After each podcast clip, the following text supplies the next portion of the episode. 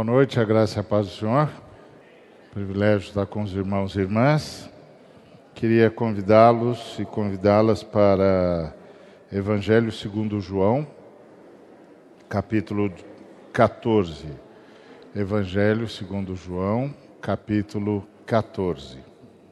14 a partir do versículo 1. Não se turbe o vosso coração, credes em Deus, crede também em mim. Na casa de meu pai há muitas moradas. Se assim não fora, eu vou-lo teria dito, pois vou preparar-vos lugar. E, quando eu for e vos preparar lugar, voltarei e vos receberei para mim mesmo, para que, onde eu estou, estejais vós também. E vós sabeis o caminho para onde eu vou. Disse-lhe Tomé: Senhor, não sabemos para onde vais, como saber o caminho? Respondeu-lhe Jesus: Eu sou o caminho e a verdade e a vida. Ninguém vem ao Pai senão por mim. Se vós me tivesseis conhecido, conheceríeis também a meu Pai. Desde agora o conheceis e o tendes visto. Replicou-lhe Filipe: Senhor, mostra-nos o Pai, e isso nos basta. Disse-lhe Jesus: Filipe, há tanto tempo estou convosco e não me tens conhecido? Quem me vê a mim, vê o Pai. Como dizes tu, mostra-nos o Pai. Não crês que eu estou no Pai e que o Pai está em mim? As palavras que, as palavras que eu vos digo, não as digo por mim mesmo, mas o Pai que permanece em mim faz as suas obras. Crede-me que estou no Pai e o Pai em mim. Crede ao menos por causa das mesmas obras. Em verdade, em verdade vos digo, que aquele que crê em mim fará também as obras que eu faço e outras maiores fará, porque eu vou para junto do Pai. E tudo quanto pedirdes em meu nome, isso farei, a fim de que o Pai seja glorificado no Filho. Se me pedirdes alguma coisa em meu nome, eu farei. Se me amais, guardareis os meus mandamentos, e eu rogarei ao Pai, e ele vos dará outro consolador, a fim de que esteja para sempre convosco o Espírito da Verdade, que o mundo não pode receber, porque não o vê nem o conhece. Vós o conheceis, porque ele habita convosco e estará em vós. Não vos deixarei órfãos, voltarei para vós outros. Ainda por um pouco o mundo não me verá mais. Vós, porém, eh, me vereis, porque eu vivo, vós também vivereis. Naquele dia Vós conhecereis que eu estou em meu Pai, e vós em mim, e eu em vós. Aquele que tem os meus mandamentos e os guarda, esse é o que me ama. E aquele que me ama será amado por meu Pai, e eu também o amarei e me manifestarei a ele. Pai querido, obrigado por tudo que o Senhor já tem ministrado. Rogamos em nome de Jesus a tua ministração, pelos méritos de Cristo, pelo sangue do Cordeiro, que mais uma vez a tua palavra venha a nós. Em nome de Jesus, Pai. Amém. Muito bom. É... Os discípulos estavam sendo preparados por Jesus para a sua morte. Esse é o momento em que Jesus logo depois que Jesus anunciou que queria morrer. E você, a gente precisa pensar com a lógica do discípulo que andou com Jesus. O pessoal que andou com Jesus via Jesus como uma pessoa invencível. E, e fazia todo sentido ver Jesus assim.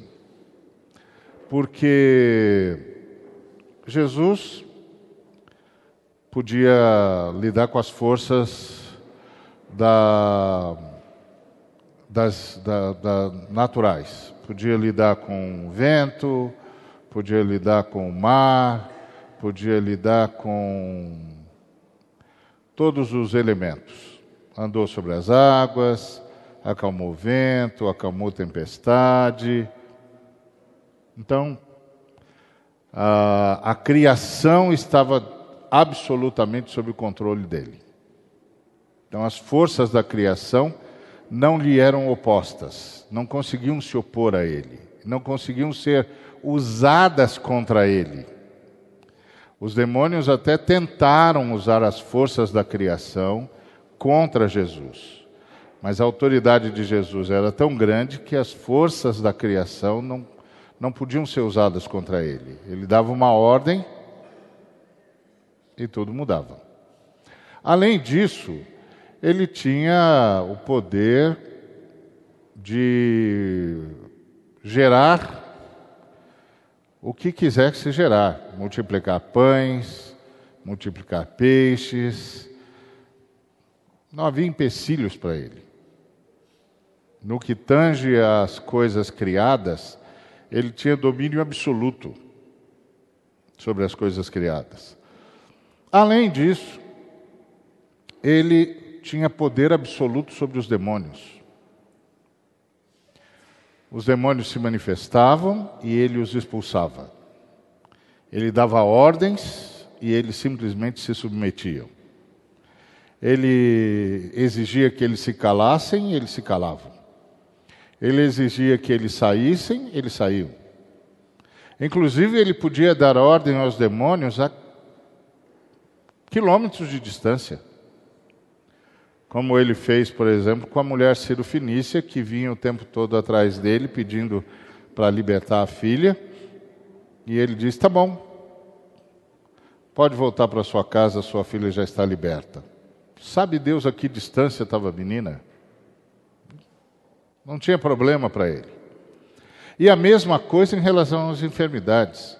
Ele curava os, as pessoas a quem ele tocava, as pessoas que o tocavam eram curados, e ele podia dar ordens a enfermidades a quilômetros de distância, como foi o caso do servo do centurião, que ele simplesmente disse: Tá bom, pode ir, o seu servo está curado. E a morte,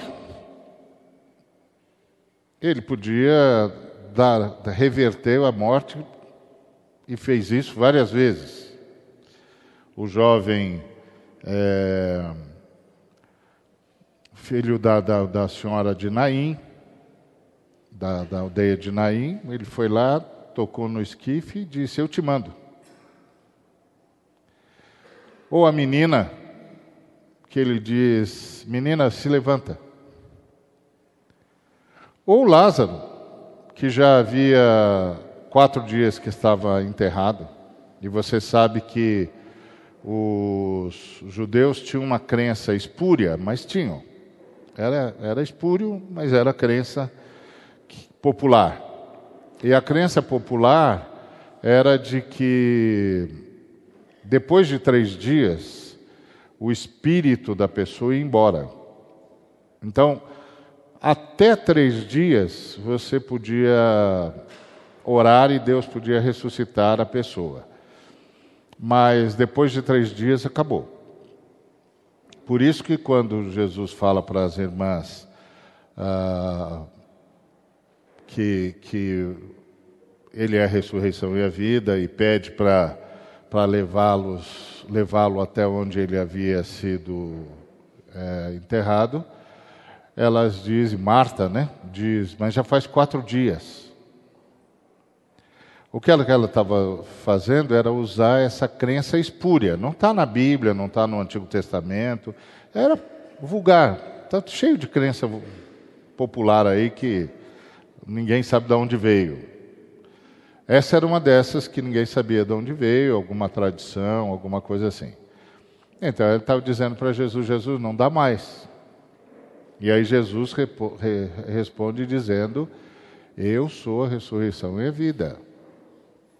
Eu não disse para você que se você crer, você verá a glória de Deus? Então Jesus era invencível. Além disso, Jesus podia contornar o, o absolutamente incontornável que é, por exemplo, a fúria humana. Houve um momento, numa das idas de Jesus a Jerusalém, em que as pessoas pegaram em pedras para lapidar, para apedrejar Jesus. E Jesus simplesmente passou por entre as pessoas e elas ficaram lá catatônicas, com a pedra na mão, sem saber o que fazer com aquilo, porque ele simplesmente passou por elas e foi embora. Então Jesus era invencível. Isso sem contar que a forma como Jesus falava era algo tão poderoso, mas tão poderoso, que soldados caíam ao ouvir a voz dele.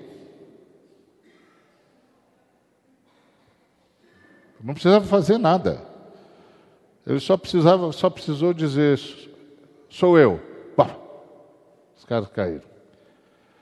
E como os próprios contemporâneos de Jesus diziam, ninguém jamais falou como esse homem.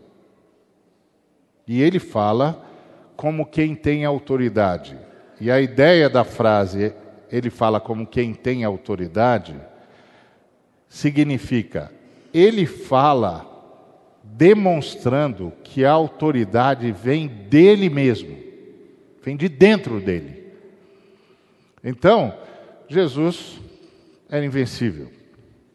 Agora, vamos imaginar que a gente está andando com esse homem aparentemente invencível, que além de tudo isso, ainda conta com os anjos. Como ele mesmo disse, ah, se eu pedir, legiões de anjos vêm me socorrer. Então imagine que nós estamos andando com alguém assim e ele um dia reúne a gente, diz assim, pessoal, é, eu vou morrer. Como assim vai morrer? Vou morrer. Eles vão me prender e eles vão me matar. Eles quem? Os principais líderes e os romanos. Eles vão me prender e vão me matar. Como eles vão conseguir fazer isso com você? Perguntaríamos. Como eles vão conseguir? Quem tem, quem tem autoridade para tocar em, em, no Senhor? Ninguém. Ele mesmo disse isso para o Pôncio Pilatos. Ele, o Pôncio Pilatos o estava julgando e quem estava nervoso era o Pôncio Pilatos. Aí Jesus disse: Nenhuma autoridade você teria se do alto não tivesse lhe sido dada. Então, faz o seu papel aí, termina o que você tem de fazer, que nós temos mais coisas para fazer na história. Então, quem é que pode com um camarada desse? Aí esse camarada reúne os seus principais seguidores e diz: Pessoal, eu vou morrer. Eles vão me matar. Mas como eles vão matar o Senhor? Como é que eles vão prender o Senhor? Não é só matá-lo. Quem é que vai prender o Senhor? E ele diz: Não, eles vão porque eu vou deixar. A minha vida ninguém toma, eu dou. Então eu vou dar a minha vida.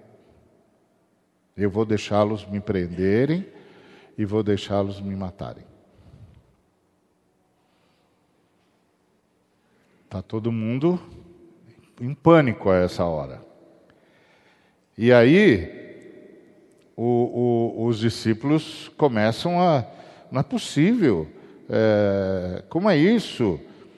E, e, e, Jesus começa a dizer, e o Pedro diz: Não, mas para onde que o senhor vai? E ele diz: Olha, para onde eu vou você não pode me seguir agora. E o Pedro diz: Que isso, Senhor? Por que, que eu não posso te seguir agora? Por ti eu, eu darei a minha própria vida. Aí Jesus diz: Vai, você, você dará a vida por mim? Pois jamais o galo cantará antes que, antes que você me negue três vezes. Bom, então está todo mundo em pânico. Ele avisa os discípulos que, ele, que, o, o, ele, que tem um traidor no meio deles. Ele avisa os discípulos que o Pedro, que é o mais valente de todos, vai traí-lo três vezes vai negá-lo três vezes. e que todos os outros vão fugir.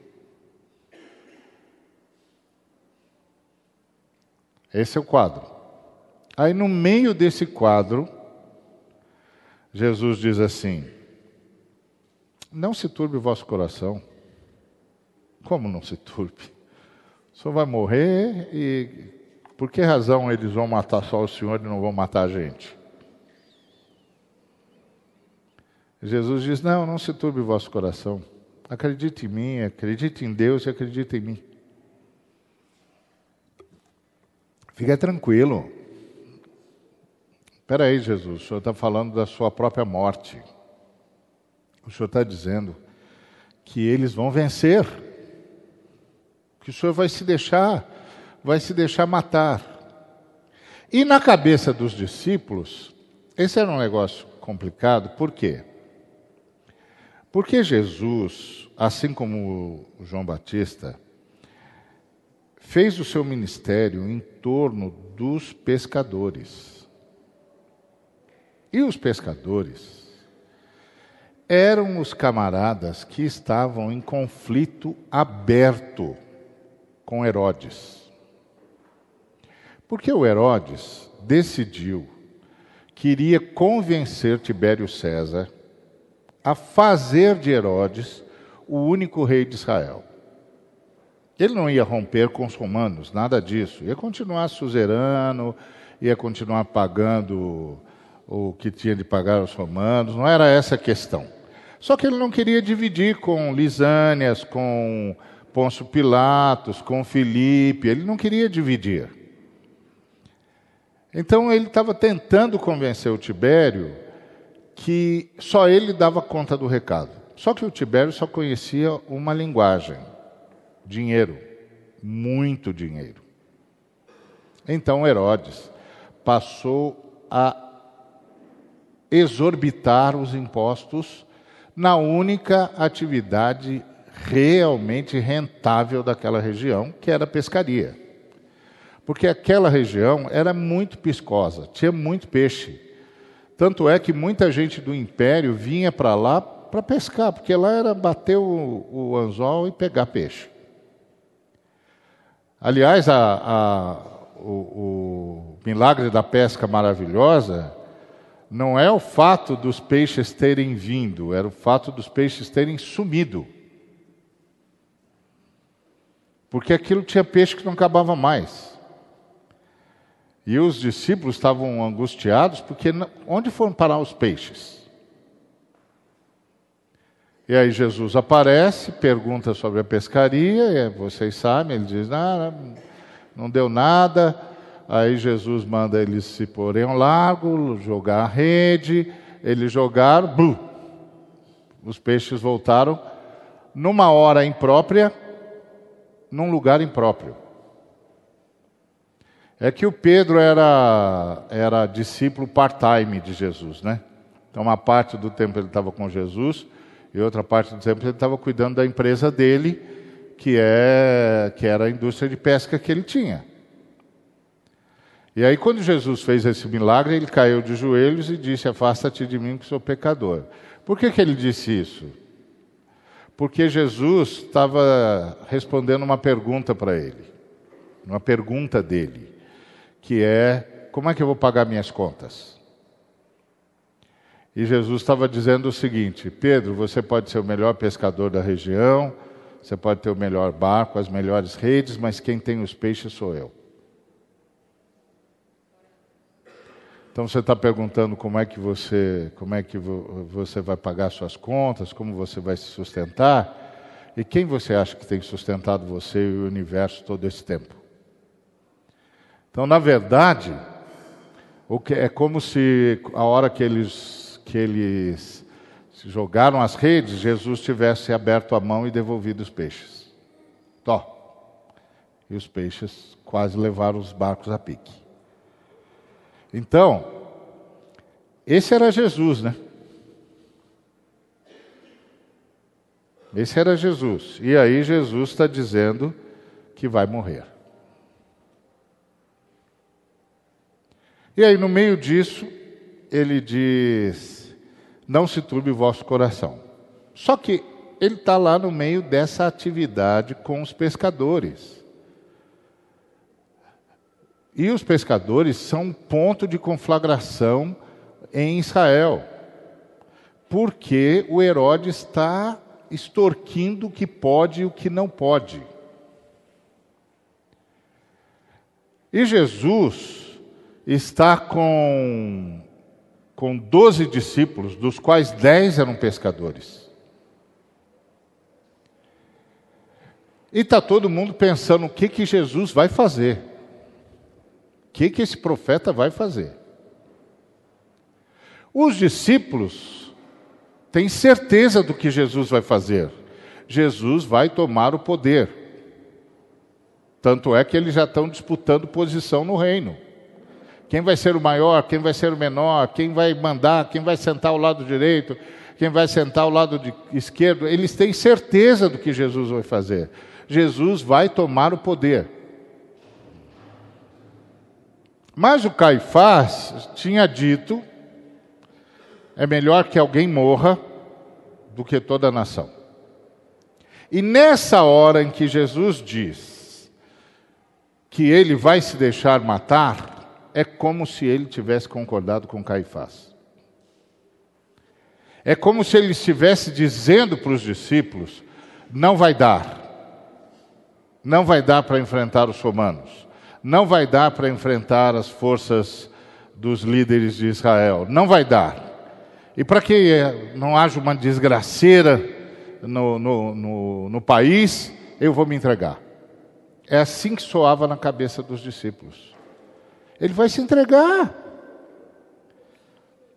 Ele está abrindo mão da revolução, ele está abrindo mão de poder, ele está abrindo mão do que já está tudo pronto. Então era isso que estava na cabeça dos discípulos, e os discípulos entraram em pânico. Por quê? Porque se vão matá-lo, imaginam o que vão fazer conosco. Então, para os discípulos era muito difícil entender tudo que Jesus estava dizendo. Eles estavam pensando com outras categorias. Eles não pensam com as categorias, não pensavam com as categorias que nós agora conhecemos. Eles nem conheciam as categorias que nós conhecemos. Aliás, eles vieram a saber disso e nos informaram. Mas eles não sabiam o que nós sabemos agora. Então, na cabeça deles, Jesus está se entregando, vai fazer o que Caifás havia profetizado para impedir uma, uma mortandade maior. Só que Jesus, aí entra no capítulo 14 e diz para os discípulos: Não, não se preocupem, hum, não precisa ficar afobado, não se turbe, fica calmo. Como fica calmo? Né? Fica calmo, acredite em Deus e acredite em mim. E aí ele começa a dizer é, é, essas revelações extraordinárias. Na casa do meu pai há muitas moradas. E aqui ele começa a explicar a morte dele para os discípulos. O real significado da morte dele para os discípulos. Ele diz: Na casa do meu pai há muitas moradas. Se não fosse assim, eu diria para vocês e eu vou preparar lugar para vocês na casa do meu pai. Que é um negócio ruim de ouvir quando você está em pânico. Porque na cabeça de todo mundo, a casa do Pai eterno é lá na eternidade. Então, se ele vai preparar um lugar para nós, nós vamos morrer mesmo. Nós vamos morrer mesmo. E ele diz: Não, fica tranquilo, eu vou preparar lugar para vocês. E quando eu for, e preparar lugar para vocês, eu vou receber vocês para mim mesmo. Para que onde eu estou, vocês estejam também. Aliás, deixa eu fazer uma colocação aqui. Eu sei que tem várias versões que traduziram essa frase por onde eu estiver. Mas a, a, tradução é onde eu estou, porque é primeira pessoa e é no indicativo. É presente do indicativo. Em mim. Presente do indicativo. Onde eu estou, não onde eu estiver. É onde eu estou. Então, o que, que Jesus está comunicando para eles? Olha, pessoal, nós andamos juntos durante três anos, mas eu sempre estive onde vocês não estão. Eu sempre estive onde vocês não estão. Mas depois do que vai acontecer comigo, vocês estarão onde eu estou. Então, fica tranquilo. Não é que eles estão me matando, que eu estou abandonando a revolução ou abandonando a tomada de poder. Isso nunca nem passou pela minha cabeça. É que eu estou preparando o lugar para vocês, porque nesses três anos nós andamos juntos, mas eu sempre estive onde vocês ainda não estão. Mas depois que eu for, eu volto. E quando eu voltar, vocês estarão onde eu estou. E eu estou aonde? Essa é a questão. Ele diz: na casa de meu pai. Se assim não for, eu teria dito para vocês: e quando eu for e vos preparar lugar, voltarei e vos receberei para mim mesmo, para que onde eu estou, vocês estejam também. Então ele está dizendo, gente, é só três dias eu volto. Só três dias. E quando eu voltar, vocês vão mudar, mudar de lugar. Vocês vão morar onde eu moro, vocês vão estar onde eu estou. Nesses anos todos, nós andamos juntos, mas vocês nunca estiveram onde eu estou. Mas eu vou trabalhar de tal maneira que vocês passarão a estar onde eu estou. Essa é a colocação dele. Eu voltarei e vos receberei para mim mesmo. Eles tiveram muita dificuldade de crer nisso, aliás, eles não creram. Haja vista que as irmãs foram no domingo para embalsamar o corpo de Jesus. Chegaram lá, Jesus não estava, como havia dito que não estaria mesmo. Mas eles tiveram dificuldade de acreditar. Quando você tem dificuldade de acreditar, é aquilo que o, que o Maurício falou: você vê a vida de outro jeito. Por exemplo, se os discípulos tivessem acreditado na ressurreição de Jesus, eles não iriam se trancafiar num quartinho com medo, esperando a qualquer hora que a bota romana arrebentasse a, a, arrebentasse a porta. Tá certo? Eles iriam fazer o quê? Eles iam começar a contagem regressiva. Olha aí, pessoal, Faltam só dois dias e meio. Olha aí, pessoal, só dois dias. Vamos fazer uma festa. Vamos arranjar um lugar maior, que caiba umas 500 pessoas, porque ele vai voltar. Em três dias ele está aqui. Falta só um dia. Quando a gente crê, a gente reage à vida de um jeito. Quando a gente não crê, a gente se submete à vida, às circunstâncias, ao que as circunstâncias aparentam. E aí somos opressos pelas circunstâncias, porque a gente não consegue crer. Foi o caso deles, eles não conseguiram crer. Então, quem não crê é opresso pela circunstância. Muito bem. Aí Jesus diz: Calma, gente, eu vou voltar e vou receber vocês para mim mesmo, para que onde eu estou, vocês estejam também. E onde ele está? Bom, ele já disse que ele está indo para a casa do pai, e agora ele está dizendo que é onde ele está, então ele sempre esteve na casa do pai. Aí o Tomé diz, e aí ele diz: E vocês sabem o caminho para ir onde eu vou? E o Tomé disse: Senhor, nós não sabemos para onde o senhor vai. Como é que a gente pode saber o caminho para ir lá também? E Jesus disse: Eu sou o caminho, e a verdade e a vida. Ninguém vem ao Pai. Não é ninguém vai ao Pai, é ninguém vem ao Pai, senão por mim. Então, Eu sou o caminho para ir onde eu estou. Eu sou o caminho para ir onde eu estou. Eu sou o caminho. Eu sou a realidade dessa, dessa possibilidade. E eu sou a vida dessa realidade. Aí fica todo mundo atônito. Como todos nós ficamos. Como assim ele é o caminho?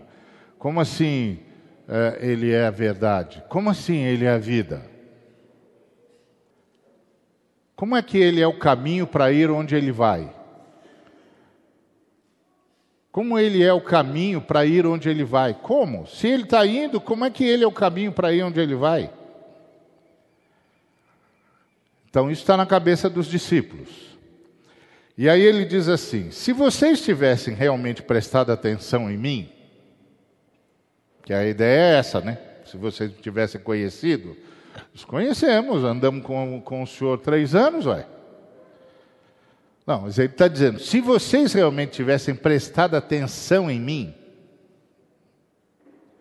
vocês conheceriam também o meu Pai. Não, mas na verdade vocês o conhecem e vocês têm visto ele. Olha que diálogo impressionante que é esse aqui de Jesus com os discípulos. Olha, se vocês tivessem prestado atenção em mim, vocês é, saberiam de mim e saberiam do meu Pai. Mas, na verdade, vocês já conhecem ele e vocês já o têm visto. Aí os discípulos dizem, aí o Felipe diz, Senhor, como nós temos visto? Mostra-nos o Pai. Isso nos basta. E aí Jesus disse: Que é isso, Felipe? Há tanto tempo estou com vocês, vocês não têm me conhecido? Quem vê a mim, vê o Pai. Como é que você diz, mostra-nos o Pai? E aí ele começa a elucidar o diálogo dele. Vocês não acreditam que eu estou no Pai e que o Pai está em mim? E esse é o ponto. Nós andamos três anos juntos, só que eu sempre estive no Pai, e o Pai sempre esteve em mim. Mas vocês não estavam no Pai, e nem o Pai estava em vocês. Mas agora, depois do que eu vou fazer, vocês estarão onde eu estou. Vocês estarão no Pai, e o Pai estará em vocês. É isso que eu vou fazer. Então presta atenção. Não é que eles vão me matar, que eu estou desistindo da, da, da, do reino dos céus, ou desistindo de fazer a mudança que tem de ser feita. Nada disso. Eu vou preparar lugar para vocês. Porque nós andamos três anos juntos, mas agora eu preciso transferir vocês de lugar. Preciso transferir vocês de lugar eu preciso levá-los para onde eu estou. E onde o Senhor está? Eu estou no Pai e o Pai está em mim. Eu sempre estive no Pai e o Pai sempre esteve em mim. Vocês andaram comigo e não perceberam que eu estava no Pai e que o Pai estava em mim? Essa é a pergunta de Jesus para os discípulos. E aí ele vai preparar lugar. E você sabe por que, que ele tem de morrer. Ele tem de morrer porque do jeito que nós somos em nós mesmos, não dá para o pai abraçar a gente. É simples assim. Não é? É como se o pai chegasse para mim e dissesse: Ari, gosto de você de paixão, queria viver abraçado com você. E eu dissesse para o pai: Ô pai, eu quero isso também. Eu também quero isso, eu quero viver abraçado do Senhor. Pode abraçar, pai. Aí o pai diz: Não posso. Porque se eu abraçar você do jeito que você é, meu amigo, você desaparece. Não é que você morre, você perde o direito a existir. Você é aniquilado, você não aguenta. Minha natureza e a sua não batem, meu amigo. Se eu abraçar você, você já era. Você não aguenta. Você não aguenta nem me ver quanto mais ser abraçado por mim. Aí eu digo, mas então, o que, que eu faço? Aí o pai diz: morra! Oh, mas pai, se eu morrer, quem que o senhor vai abraçar? Aí ele diz: morra no meu filho, porque o meu filho tem o poder de matar um pecador e ressuscitar um ser humano. Morra no meu filho. E é isso que ele vai fazer. Ele vai lá para nos matar nele e nos vivificar nele. Com a sua morte, todos aqueles que o receberem e que o receberam e que o receberem como filho de Deus, receberão consigo o poder, com isso o poder de serem feitos filhos de Deus, a saber os que creem no seu nome.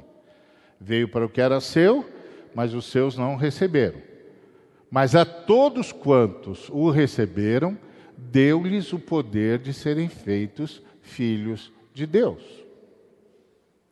Então a gente recebe a Jesus e Jesus nos recebe.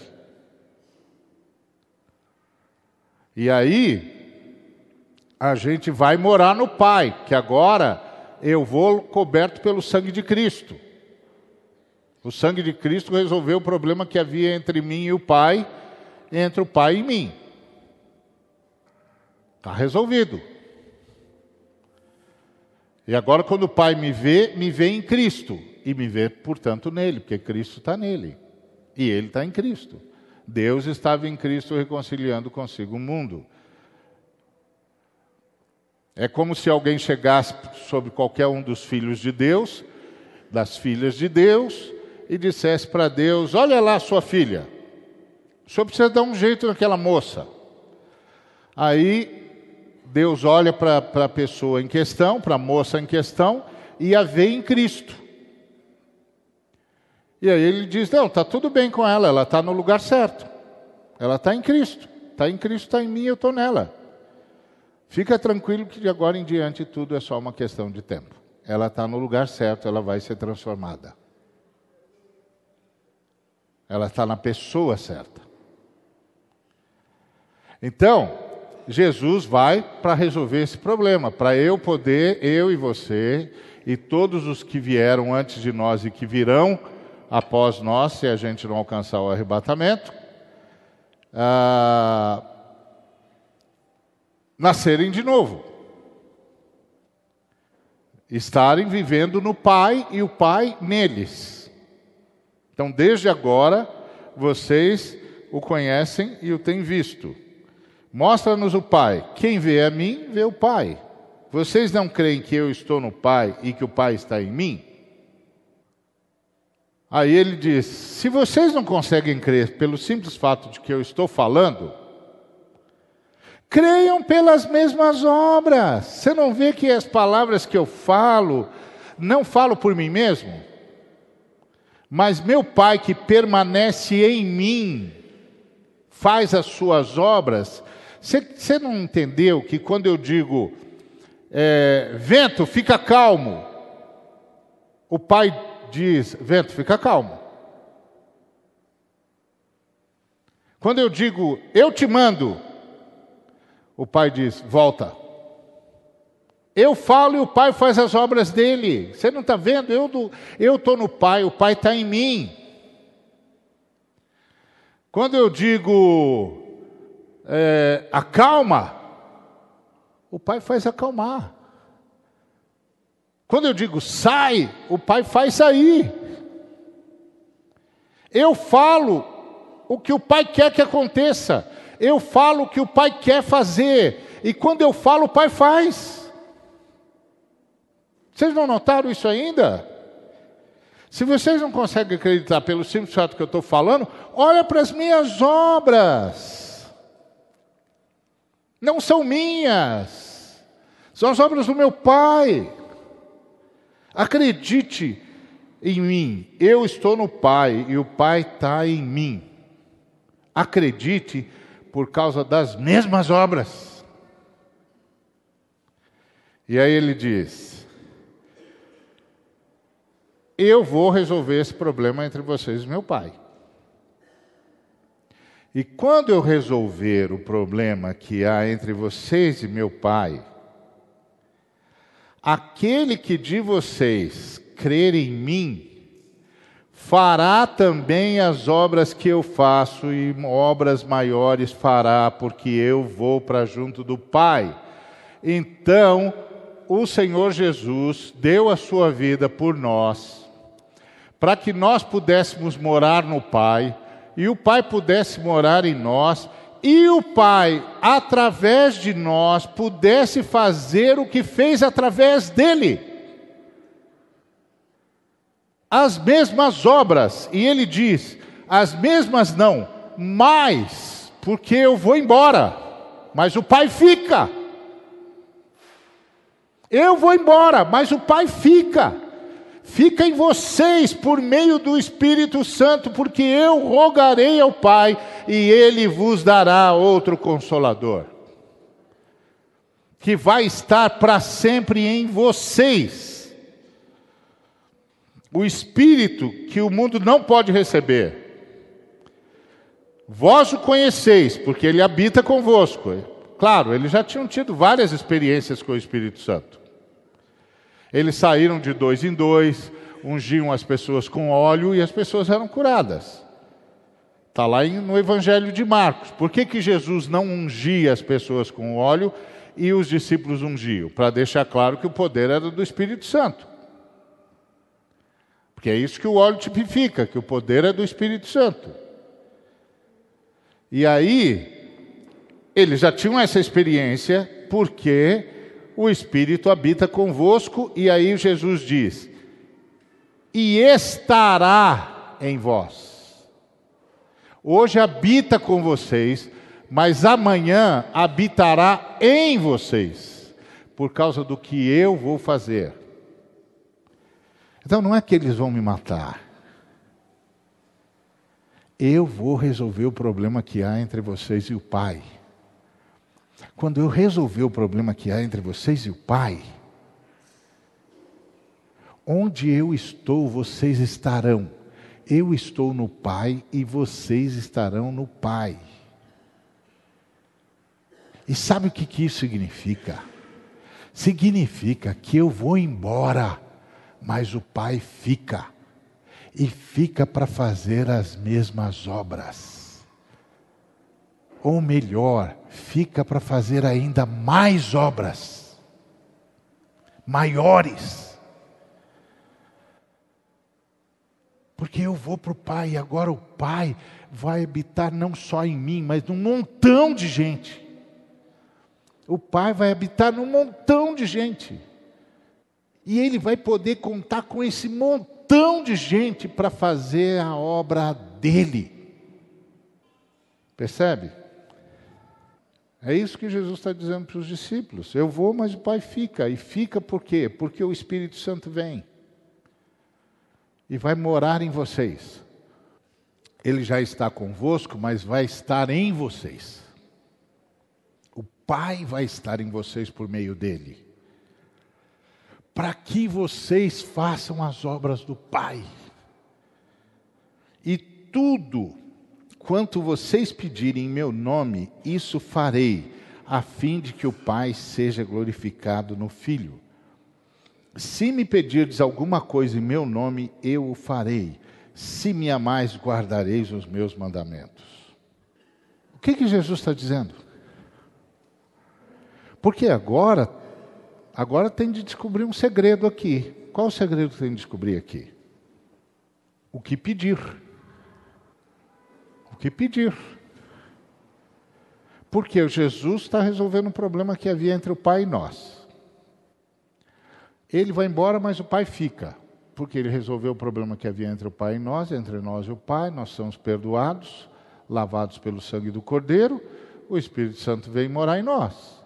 Então agora, não só a gente mora no Pai, como o Pai mora em nós, por meio do Espírito Santo.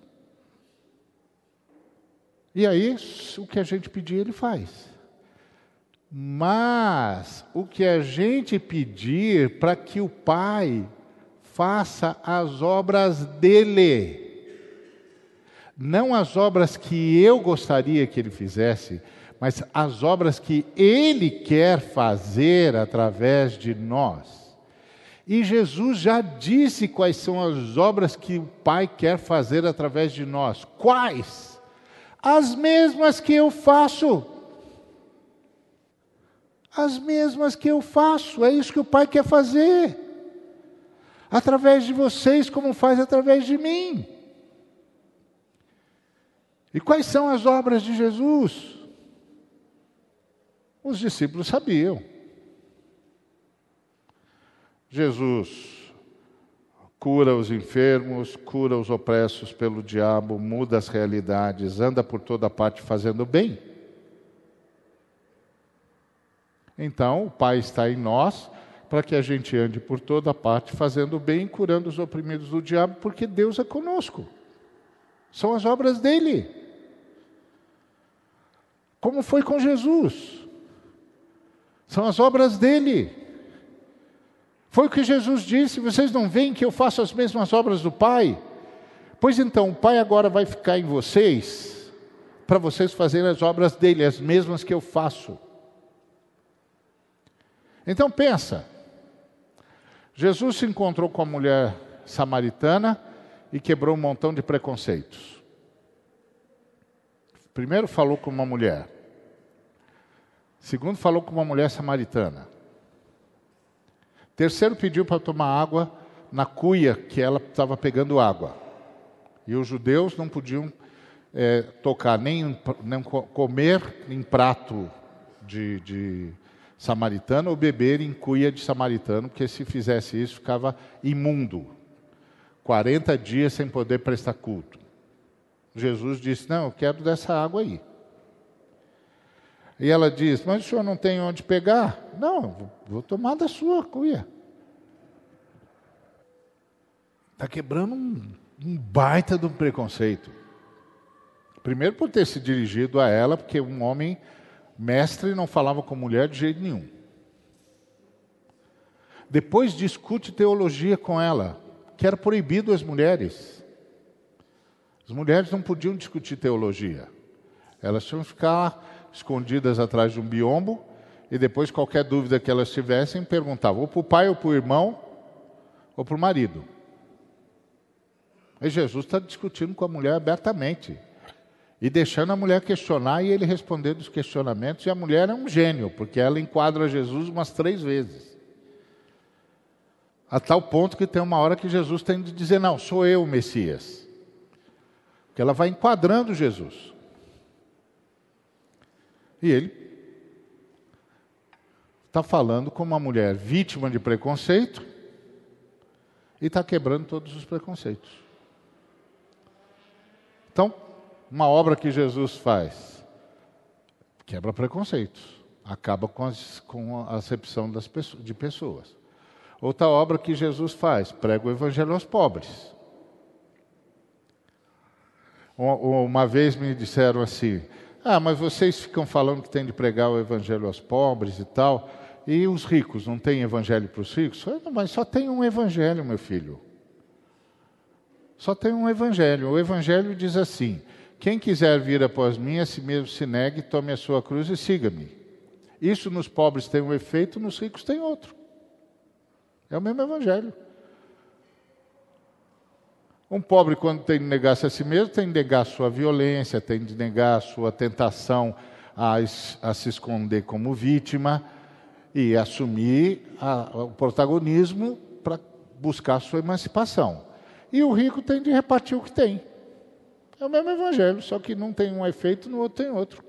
É a mesma coisa. O que, que significa negar-se a si mesmo para mim? O que, que significa negar-se a si mesmo para o outro? O problema é que nós subjetivamos isso.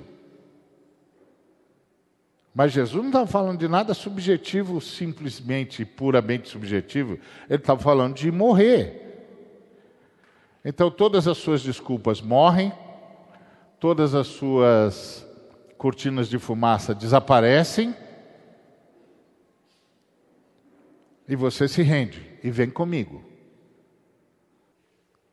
E a justiça tem de correr como um rio que nunca seca. buscar em primeiro lugar o reino de Deus e a sua justiça. Isso tem um efeito para o pobre e tem um efeito para o cara que não é pobre. Não tem dois evangelhos, tem um só. Só que numa ponta isso tem um significado, na outra ponta isso tem outra. É simples. O problema é que a gente transformou isso em coisas subjetivas num mundo psicanalizado.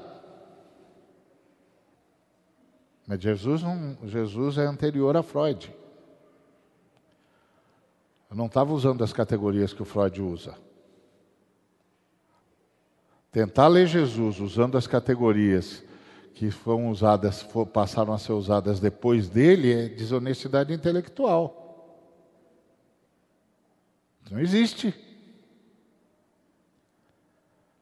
Então, Jesus diz: O Pai fica em vocês para fazer as obras dele. E Jesus, quando estava aqui, o Pai levou Jesus a quebrar os preconceitos, levou Jesus a aceitar mulheres como discípulas. Aí você diz assim: pronto, agora é o que o Maurício falou. A Bíblia é a mãe de todas as heresias mesmo. Olha aí o Ari com a primeira delas. Não, não estou não, tô, não. Quando o Senhor disse para Marta, Marta, Marta, você está agitada e ocupada com muitas coisas, no entanto, uma só coisa é necessária. Pouca coisa é necessária, na verdade, uma só coisa é necessária e Maria escolheu a melhor parte, esse nome será tirada.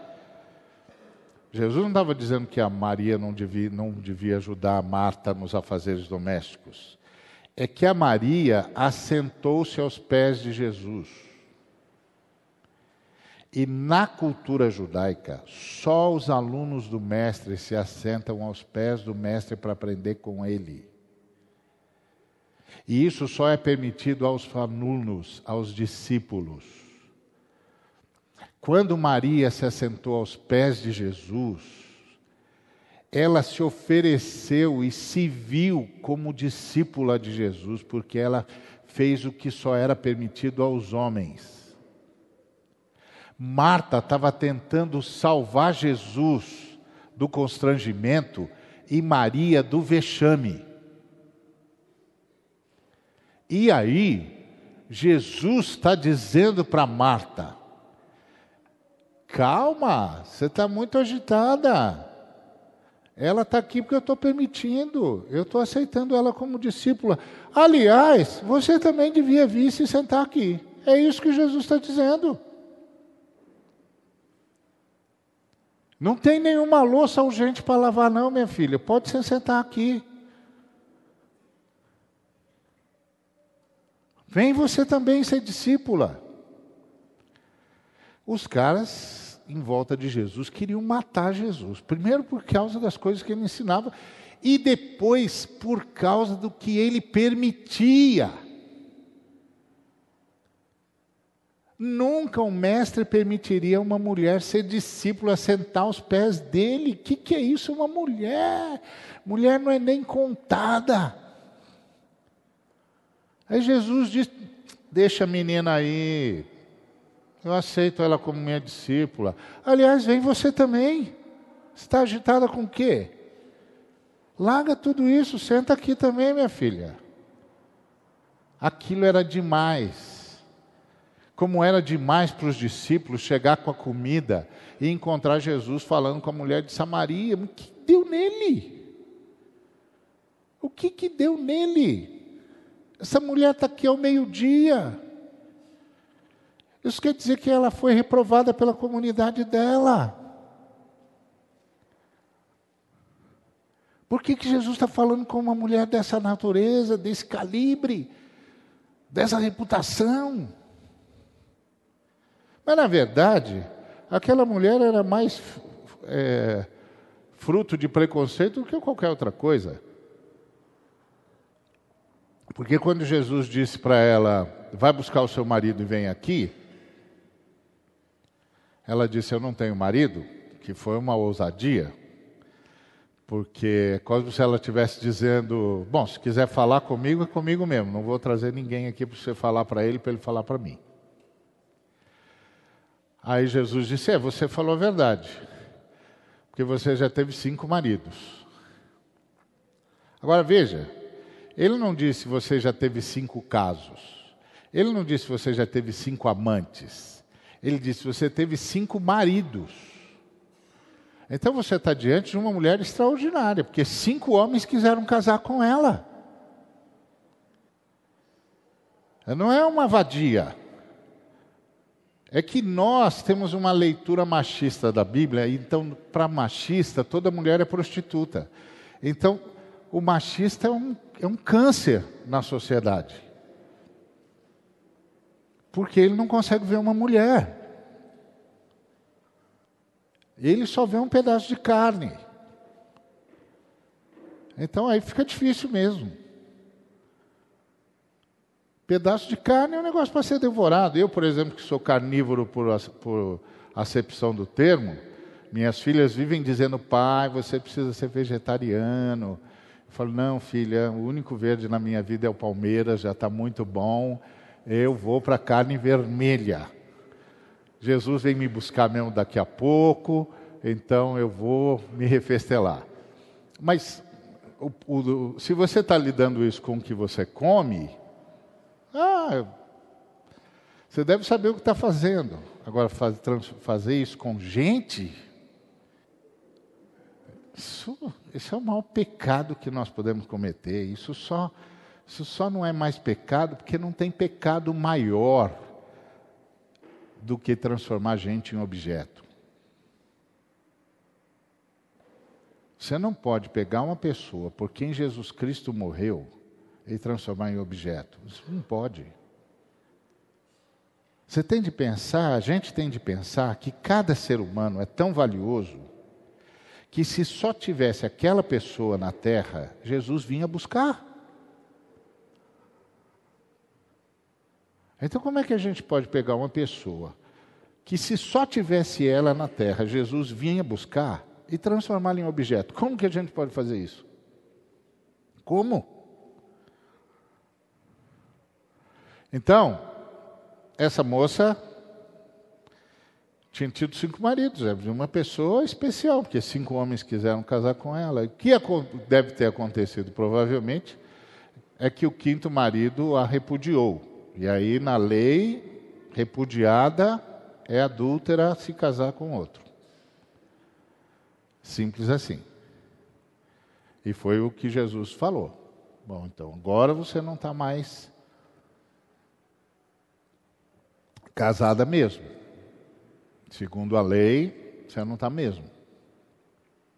Tanto é que depois ela diz para Jesus: Eu sei que eu tenho um problema para resolver com Deus, mas ninguém sabe onde resolver problema. Se é aqui no Monte Gerizinho ou se é lá em Jerusalém. Os nossos mestres dizem que é no Monte Gerizinho, vocês dizem que é lá em Jerusalém.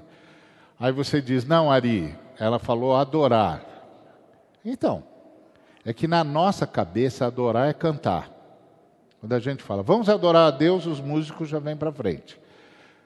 No, no tempo de Jesus, quando o camarada dizia, eu vou adorar a Deus, ele estava dizendo o seguinte: eu quebrei a lei, estou indo para o templo e vou levar um animal para morrer no meu lugar.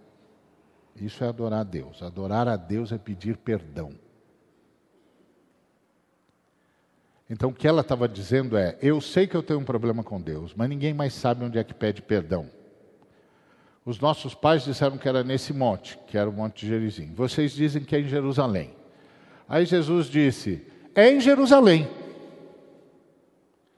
Porque nós adoramos o que conhecemos e vocês adoram o que não conhecem. É em Jerusalém. Mas vem a hora, e já chegou, em que você vai poder pedir perdão em qualquer lugar e vai ser perdoado. Eu vou garantir isso. É isso que Jesus está dizendo para aquela mulher. Eu vou garantir isso. Aí a mulher é um gênio, porque ela diz assim: Bom, vou esperar o Messias, porque você está mudando coisa demais aí. E só o Messias pode fazer tanta mudança. E eu sei que quando ele vier, ele vai dizer para a gente o que é certo e o que é errado. Aí Jesus diz: Pois é, eu sou o Messias. Você não estava me esperando? Eu cheguei. Aí. Agora você não tem mais desculpa. Vamos acertar a vida com Deus. Você imagina o Filho de Deus se abalar dos altos céus para parar num poço, para falar com uma mulher que todo mundo desprezava e dizer para ela: então, você não estava me esperando? Meu pai marcou uma agenda com você, eu vim aqui. Porque quando o texto diz era necessário passar por Samaria, aquela necessidade não é geográfica. Porque quando os judeus iam para Samaria, eles cruzavam por Peré e iam embora. Porque passar por Samaria era bronca. Correr risco à toa. Não, o pai marcou uma agenda com Jesus. Ó, tem uma mulher esperando por você e precisando ser libertada por você. Estou marcando com ela meio-dia no poço de Sicar. Chega antes. Ele chegou e ficou esperando. Então são só as obras de Jesus. As obras de Jesus foi aceitar gente que, que ninguém acreditava que tinha salvação como discípulo, como o caso de Maria. A obra de Jesus é abraçar um leproso antes de curá-lo. Porque aquela palavra que da hora que Jesus limpa o leproso, que antes de limpar ele o tocou, a palavra usada para tocar é a mesma palavra usada para abraçar. Então, quando Jesus fez, o que Jesus fez foi, ele primeiro abraçou o leproso e depois disse: Quero ser limpo. Essas são as obras de Jesus. Então, aqueles em quem o Pai está agora, abraçam leprosos, se levantam contra preconceitos, fazem justiça às mulheres, salvam as crianças, porque Jesus disse: Deixai vir as mim os pequeninos, porque deles é o reino dos céus. E Jesus disse: Meu Pai não vai tomar por inocente quem desviar uma criança do meu caminho. Ele disse: Ai dos que desviarem as crianças de mim. Por quê? Porque ele está falando que as crianças. que só quem é como criança pode entrar no reino, que quem é como criança e quem recebe uma criança recebe a ele, e que quem desviar uma criança do caminho dele, de saber dele, de viver com ele, de ter comunhão com ele, melhor fora para essa pessoa ser assassinado da pior forma possível do que enfrentar o juízo. Porque o pai não quer que nenhuma das crianças se perca. E ele disse mais: e vocês fiquem espertos, porque os anjos das crianças dão um relatório para o meu pai todo dia. Eles veem a face do meu Pai. Então, essas são as obras do Pai. Então, exatamente o que o Maurício falou. Quem foi que disse que ser pregador do Evangelho é fazer qualquer outra coisa que não as obras do Pai? Quem foi que disse isso? Quem foi que disse isso? Quem foi que fez a dicotomia entre a mensagem do Pai e as obras do Pai? Quem fez isso? Quem fez isso? Quem disse que eu posso levar a mensagem do Pai sem levar junto as obras do Pai? Quem fez isso? Por que, que nós fizemos isso? Então, irmãos, isso que eu queria deixar com vocês. A gente pega o, o João 14 e usa para evangelizar, para fazer aquela evangelização intimista. Eu sou o caminho, a verdade e a vida, ninguém vem ao Pai senão por mim. exato. Tá certo, é isso mesmo, foi exatamente isso que Jesus disse. Mas o que é que significa isso que Jesus disse? Ele disse que ia resolver os problemas, o problema que havia entre os homens e Deus, entre Deus e os homens, e que então o Pai viria morar nos homens, para através dos homens fazer as obras dele. Foi isso que Jesus disse. As mesmas obras que eu faço.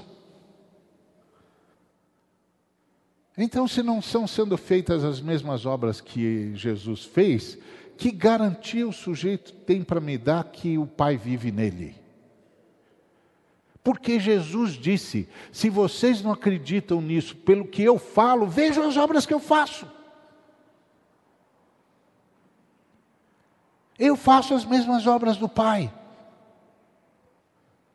Então, isso que eu queria deixar para a meditação dos irmãos e irmãs sobre o reino está entre nós. E está em nós. Porque o Pai está em nós. Foi o que o Maurício disse. O que é o reino de Deus? É o governo do Pai. Então o Pai está em nós para quê?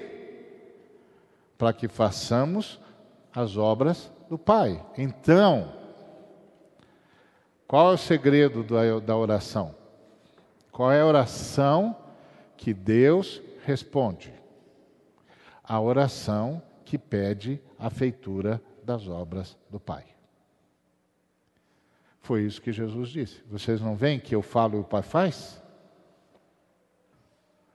Então, tudo que nós pedirmos, tendo esta consciência e essa noção de missão, e essa noção de feitura das obras do Pai,